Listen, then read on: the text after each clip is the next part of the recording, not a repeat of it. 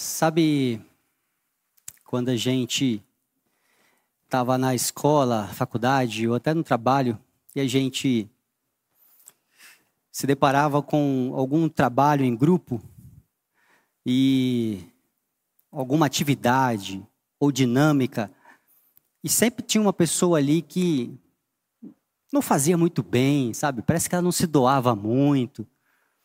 E aí a gente é, é engraçado que eu, eu vi aqui entre vocês rapidamente algumas cabeças falando, é, é verdade. É, eu lembro que quando acontecia isso, a gente sempre ficava achando assim, poxa, tá todo mundo se doando, tá todo mundo fazendo bastante, mas sempre tem essa pessoa aí que não faz nada, não está colaborando e no final vai ganhar a mesma nota que eu. E aí a gente acaba achando que isso é injusto. É, ou a gente pegava, era essa pessoa, que quase não fazia nada. E alguém fazia o trabalho, alguém fazia um pouco mais, e a gente ganhava a mesma nota da pessoa. A realidade é que quando a gente fazia o trabalho, a nossa visão e a nossa percepção a respeito de, do trabalho em si era uma. Mas se nós éramos a pessoa que não fazia nada, a nossa visão era outra. A gente quase nem se comunicava lá para tentar fazer com que as pessoas não percebessem que a gente não estava fazendo. Bom, a diferença de cosmovisão e de mundos para essa situação é que a gente pode considerar até injusto.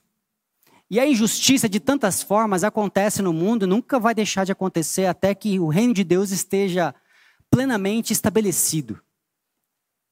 Se é assim, então nós vivemos num mundo injusto, onde na dinâmica do nosso dia, não a do trabalho, mas a do dia, vão acontecer coisas que a gente vai considerar injusto. Mas será que a pessoa que não fez aquilo que a gente achava que ela deveria fazer, o nosso achismo realmente é injustiça? Ou é falta de empatia? Ou é falta de saber o porquê a pessoa não se envolveu tanto. Porque muitas vezes o que nos falta não é justiça, mas é empatia. A gente considera muito as nossas coisas, os nossos jeitos, e a gente considera que aquilo que a gente pensa moralmente é correto. Dentro da casa de cada um de vocês, dentro daquilo que a gente chama seu espaço, que é o que a gente vai chamar de quarto, tem algumas coisas que a gente não gosta que as pessoas mexam, porque é o nosso quarto. E então as minhas coisas eu deixo do jeito que eu gosto. Não mexa aqui, não mexa ali. E para alguns vai chamar de bagunça, para você é o seu mundo organizado, porque cada um se organiza de algum jeito. Mas Tiago, é que você não viu o quarto de tal pessoa. A gente constrói essas ideias e a gente começa a dizer certo, errado, errado, certo. Ou então bom e ruim. E a gente começa a viver assim, nesse mundo onde existem coisas boas e coisas ruins. A realidade é que uma das coisas talvez seja comum quando esse desejo nosso de colocar as coisas a limpa, as claras, deixar tudo muito, muito claro, muito assim, nítido para que as pessoas observem, é que a gente faz exposição do que a gente considera ser injusto. Então a gente fala, tá vendo isso aqui? Isso não pode acontecer. E a gente expõe isso. É como o pai ou a mãe que fala: quando seu pai chegar, eu vou falar para ele. Ou quando a gente ouve dizer, olha, professor falando, eu vou assinar o caderno e você vai levar o, e você vai levar o caderno para o seu pai trazer assinado de volta ainda, né? Você vai ter que assinar, pedir para o seu pai assinar o caderno. Era tão difícil porque, poxa, além de eu levar uma bronca da professora, eu vou ter que levar o caderno que vai me dar outra bronca. Que mundo injusto. É como se eu carregasse a própria sentença. Pai, assina meu caderno. E desde pequena a gente vai sofrendo com essas coisas. Mas isso não é realidade nossa, é apenas 2023. É uma realidade que acontece há muitos anos atrás. Na época de Jesus aconteceu. E a história que eu acredito ser uma das histórias mais que eu mais gosto, exemplifica muito a realidade do mundo, geração após geração, é a história que a gente vai chamar de história da mulher adúltera. Que logo de cara eu já digo que parece ser muito injusto a história da mulher adúltera. Como se a mulher tivesse adulterado sozinha. Ou ela cometeu o erro sozinha. E essa história está em João, eu quero convidar você que se estiver com a sua Bíblia aí, pode me acompanhar. João capítulo 8. E se você não tiver com a Bíblia aí, basta você me acompanhar na leitura. João, a partir do capítulo, do versículo 1, do capítulo 8. Jesus, porém, foi para o Monte das Oliveiras de manhã cedo. De manhã cedo apareceu de novo no templo e todo o povo se reuniu em volta dele. E ele se assentou para ensinar. Os mestres da lei, repare isso. Os mestres da lei e os fariseus trouxeram a Jesus uma mulher apanhada em adultério. Puseram-na de pé em meio no grupo. E disseram a Jesus: Mestre, esta mulher foi apanhada em adultério. Na lei nos ordenou Moisés que tais mulheres sejam apedrejadas. Ora, o que tu dizes? Já já a gente abre de novo. Vamos entender a história.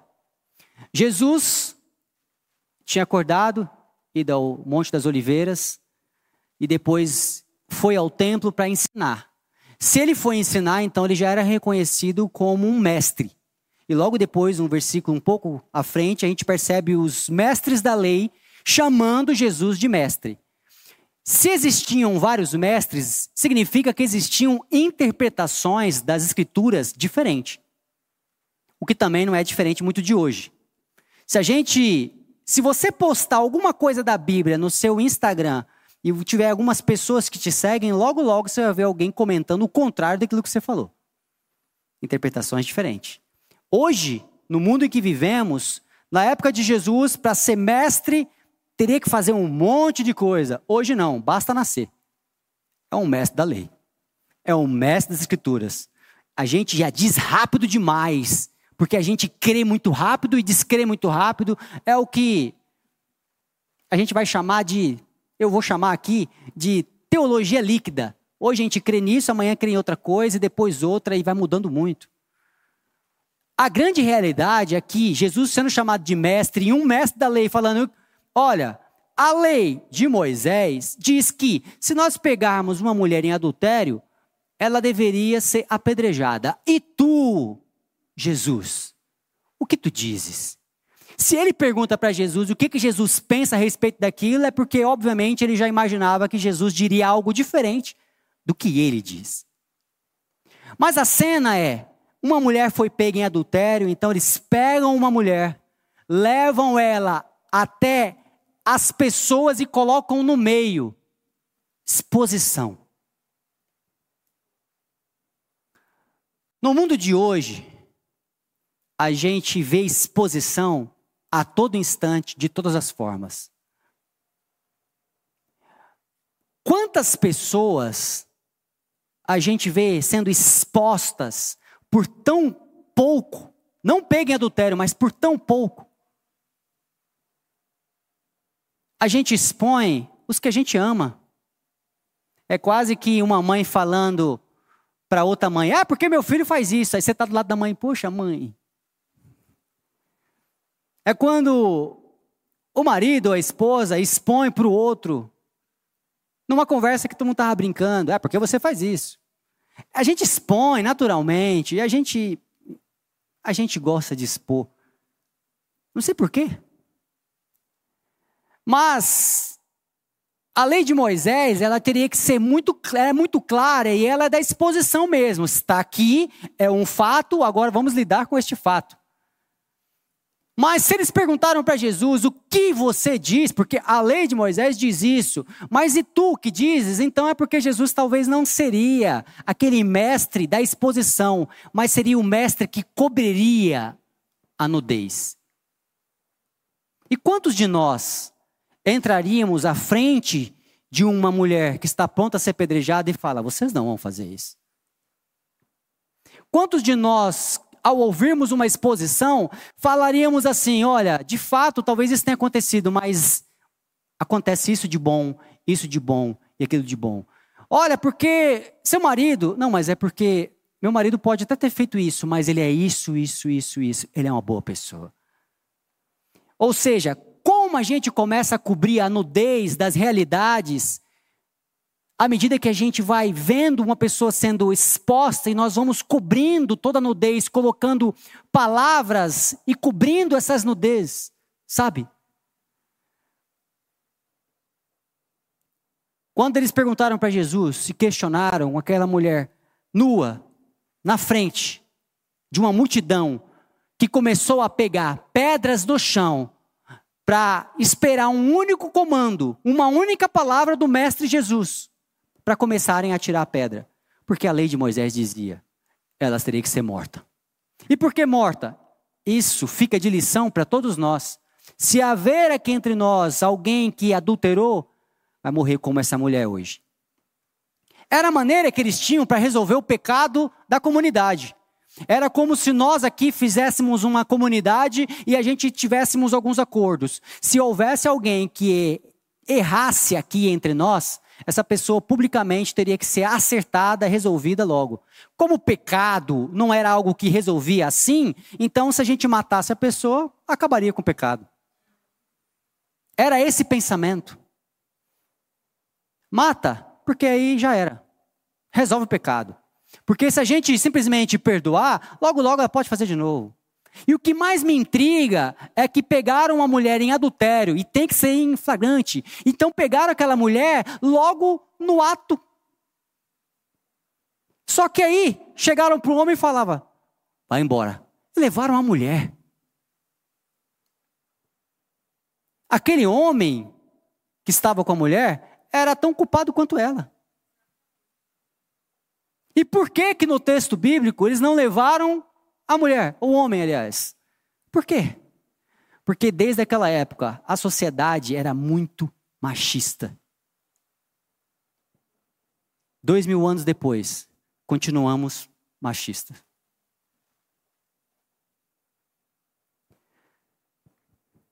Mulheres que ocupam o mesmo, o mesmo cargo de homens, cargos altos, ganham 30% menos fazem a mesma coisa, têm o mesmo cargo e ganham 30% menos. Realidade do mundo. A realidade onde nossas mulheres são expostas. Porque se uma mulher trai, ela é chamada de tantos nomes tão feios. Mas se o homem trai muitas vezes, ele é o bonzão.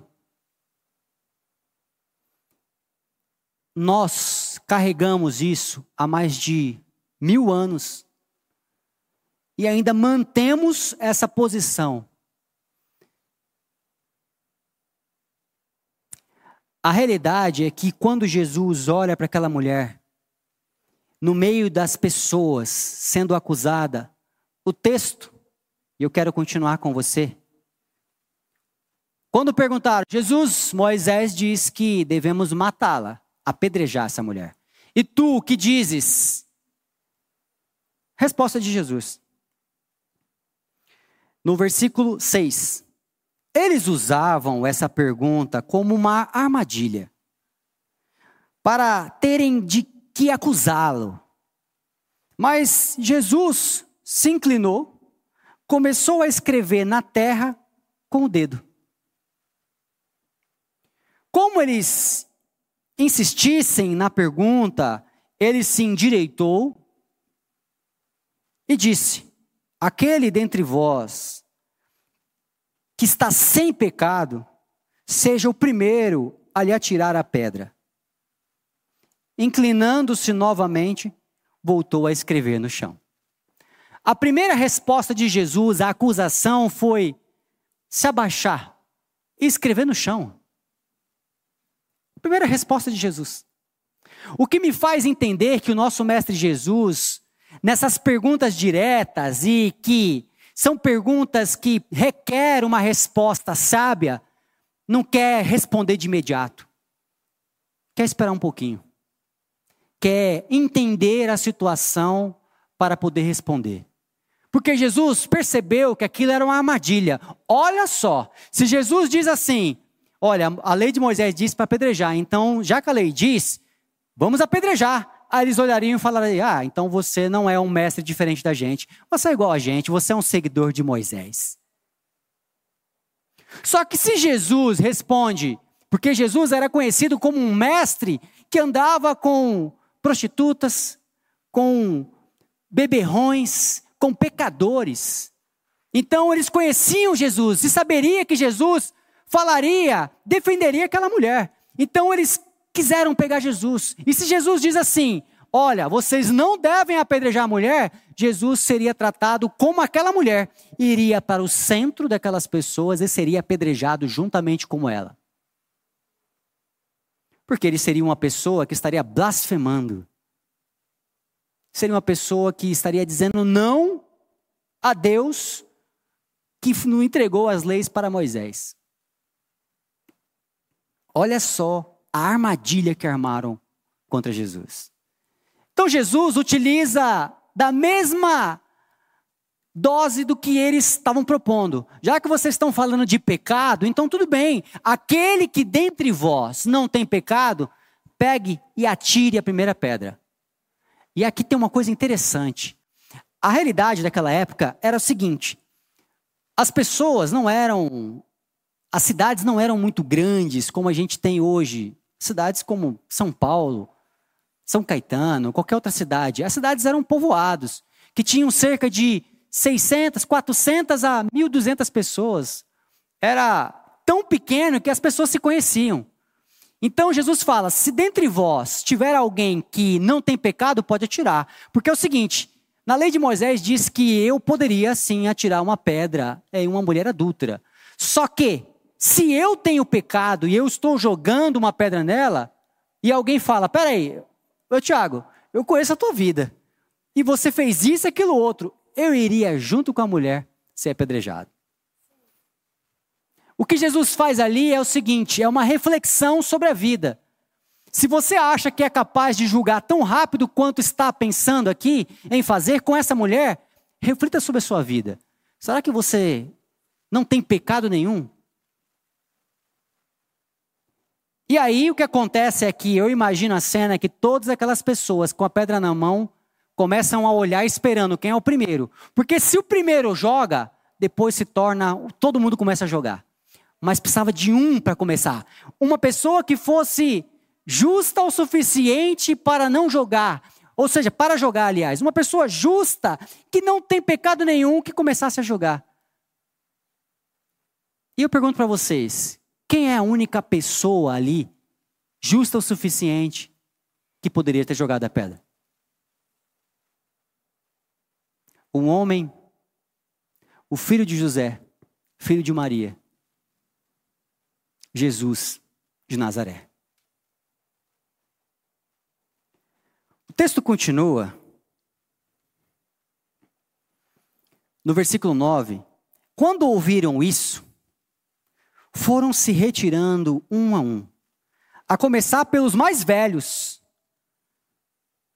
até que ficou só Jesus, a mulher e a mulher aonde estava. Então Jesus endireitou-se novamente e disse: Mulher, onde estão eles? Ninguém te condenou? Respondeu ela: Ninguém, Senhor. Disse Jesus: Nem eu te condeno. Agora vai, abandone a sua vida de pecado. Aquele único que poderia atirar a pedra na mulher, único, foi aquele que disse: Cadê os teus acusadores? olhou para toda a multidão e percebeu que aquela multidão era os acusadores da mulher. Jesus em nenhum momento se colocou como um acusador da mulher. A realidade humana é que eu percebo que Jesus não é do tipo que acusa ninguém. Tiago, você fez isso, né? Em nenhum momento ele perguntou para a mulher: vem cá, agora que estamos só nós dois, me conta essa história. O que, que você fez? Em nenhum momento ele faz isso. Jesus é da ordem do perdão. Jesus é da ordem da dignidade. Significa que em algum momento da minha vida e da sua, a gente vai se deparar com Jesus, porque a gente vai se sentir como aquela mulher no, exposta no meio da sociedade, do lugar onde a gente está, e a gente vai se sentir como se nós fôssemos o diferente de todos. E sim, a partir de agora vocês podem atirar as pedras em mim, e as pedras hoje em dia já não são mais as pedras daquela época. As pedras de hoje são palavras. E eu te falo uma coisa: uma pedra na mão machuca menos do que uma palavra dita. Porque a pedra, ao acertar o teu corpo, vai doer, mas o corpo, depois de um tempo, se recupera. Até um osso quebrado, depois de um tempo, se recupera. Mas uma palavra dita fere tanto a alma que leva uma vida inteira para ser curado.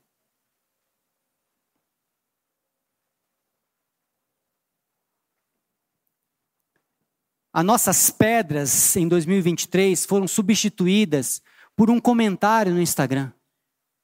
As nossas pedras foram substituídas por uma palavra ofensiva em uma discussão.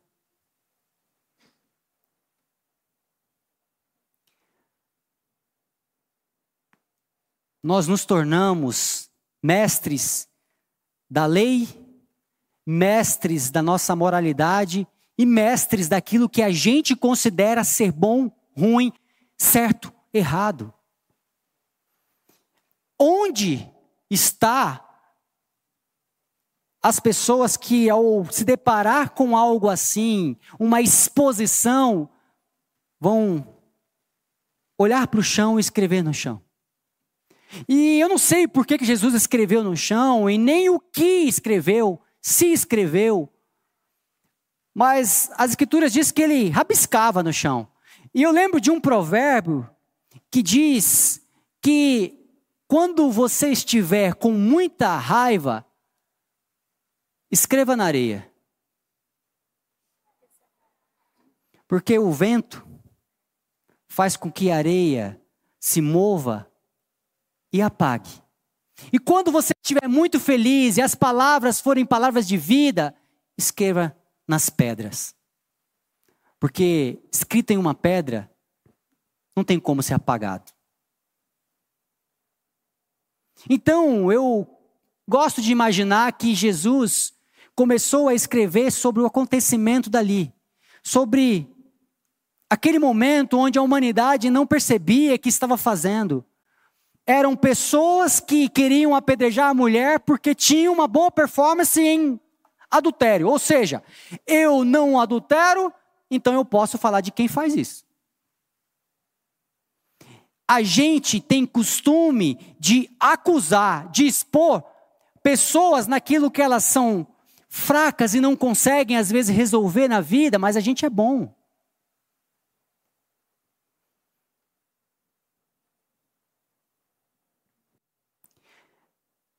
Eu não minto. Então eu odeio pessoas que mintam. Eu não roubo. Ah, então como eu odeio ladrão. Eu não traio. Nossa, como eu odeio tradição. A traição, ela me deixa mal. Eu abomino isso. Então é como se nós olhássemos para o chão e olhássemos as pedras daquilo que a gente é bom e a gente recolhesse, opa, a pedra da mentira, essa eu não faço, então eu coloco no bolso.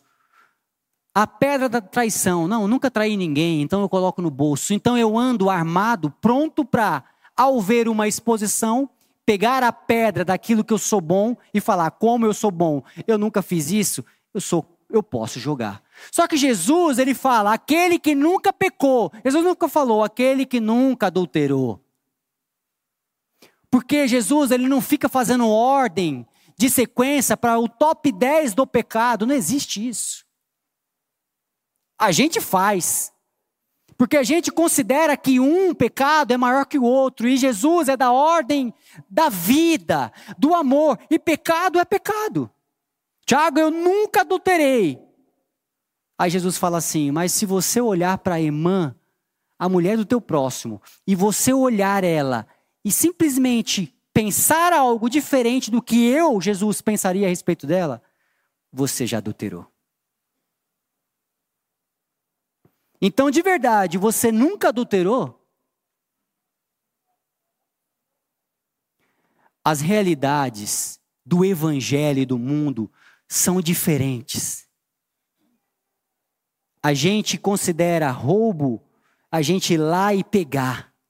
Mas quando a gente olha e a gente fala assim, essa pessoa não deveria ter isso. Ela não merece isso. Isso não deveria estar na mão dela. Se a gente tivesse algum poder, a gente arrancaria dela. É tanta coisa e tanto dizer de moralidade que a gente vai construindo. O que Jesus veio trazer para esse momento, para a história, é representar a gente, dizendo que se algum de nós que estamos aqui, na Igreja por Amor, neste local, nessa quarta-feira hoje, não pecou, então que atire a primeira pedra. E a coisa mais bela que eu costumo pensar, além daquela mulher ser coberta, ser vestida novamente por dignidade por Jesus, é perceber que aquelas pessoas que estavam com pedras na mão, pronto para atirar naquela mulher, foram soltando as pedras. E sabe como é que eu gosto de pensar isso? Que aquelas pedras, ela é como se fosse a arma da pessoa. Jesus estivesse desarmando a humanidade diante de uma mulher nua, exposta, porque pecou. Jesus não salvou simplesmente aquela mulher, mas salvou todas aquelas pessoas que se consideravam boas em alguma performance. Jesus olhou para cada uma daquelas e falou: Ei, Tiago, se você acha que porque você nunca traiu, você é bom nisso o suficiente, está carregando essa pedra, melhor você soltar ela. Porque algum dia alguém pode querer pegar uma outra pedra e ficar atirando em você. Que tal você andar sem pedras nenhuma, entendendo que, da mesma forma que essa mulher, você carece de toda graça, misericórdia e amor? Então, cada uma daquelas pessoas foram desarmadas da sua boa performance, e a única coisa que prevaleceu naquele lugar foi o amor de Deus, a graça de Deus sobre a vida daquela mulher e sobre cada uma daquelas pessoas que se desarmaram. O meu convite para você é se desarme da sua boa performance. Solta essa pedra daquilo que você considera que você é bom. Porque algum dia você vai querer achar que por você ser tão bom nisso, naquilo que você acha que é, você é capaz de julgar alguém porque você é bom. Solta a sua pedra. Porque todos nós carecemos dessa graça e amor de Jesus.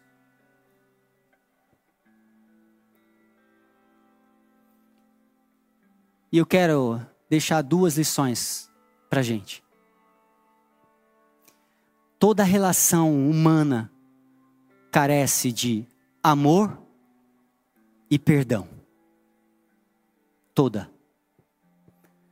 Significa então que a gente vai se amar e a gente vai ter que se perdoar.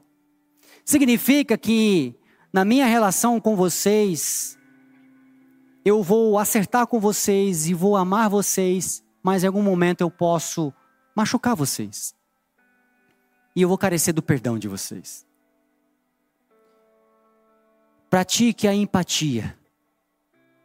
entendendo que todo ponto de vista é a vista de um ponto. Sabe quando uma pessoa está no porta-malas do carro atrás, olhando para um porta-malas, e uma outra está olhando a parte do motor com o capô do carro? E as duas pessoas começam a conversar falando: Olha, que carro você está olhando? Olha a placa. Eu olho a placa e falo a placa. A pessoa olha lá e fala: É o mesmo carro. Então me diz o que você está vendo. E ela começa a falar. Eu falo: Não, não é nada disso. Pelo contrário, tem isso, isso, isso. Duas pessoas olhando o mesmo carro, de pontos de vista diferentes, porque cada ponto de vista é a vista de um ponto. Antes de julgar, Pergunte. É como eu costumo, estou aprendendo a fazer. Quando eu vejo alguma coisa, olha, eu, isso que eu vi, eu imaginei que seja isso, isso, isso. É realmente como eu estou vendo? Ou você pode me explicar? E de repente a pessoa te explica, eu falo, nossa, eu nem tinha percebido isso. Ou simplesmente, Faça como Jesus. E é a melhor maneira possível. Ao ver uma exposição e uma nudez, só cubra a nudez. Que sejamos as pessoas que vamos olhar para o mundo e falar: Ei, cadê os seus acusadores? Não está aqui Jesus. Sério? Nem eu te condeno. Vai. E muda de vida. Porque o que a gente quer depois é que fala assim, tá vendo? Mas Jesus disse para não pecar mais. A realidade é que essa palavra pecado, ela vai ter alguns significados e uma das coisas que eu gosto de traduzir essa palavra é de uma forma que eu vou dizer para vocês que mudou minha vida. Toda vez que você se deparar com algo que te desumaniza ou desumaniza o outro, que tire essa dignidade, isso é pecado. Então o que Jesus estava falando para aquela mulher é além da moralidade, mas é falar assim: mulher, quando você estiver vivendo, não faça coisas que vai te deixar triste, que vai te desumanizar. Faça boas escolhas. Percebe a diferença? que seja assim entre nós. Que a igreja de Jesus seja a igreja que cubra a nudez exposta que a sociedade faz. Que entre nós, nós possamos andar com túnicas para cobrir nudez, capas para cobrir nudez. E não sejamos as pessoas que, pelo contrário, queiram trazer e expor a nudez de cada um. Porque afinal de contas, fomos criados na ideia histórica de Gênesis, literária de Gênesis, completamente nus. Então, de verdade, que possamos caminhar para um mundo onde a gente não tenha vergonha de ser quem a gente é. Porque viemos no ao mundo, voltaremos no ao mundo. E só Ele, só Ele é capaz de perceber a nudez exposta por outro ser humano e cobrir a nossa nudez. Que Jesus nos perdoe da nossa velocidade de julgar e que nos ensine a ser mais calmos, a ponto de escrever o chão do que querer responder ao pecado moral espalhado na humanidade.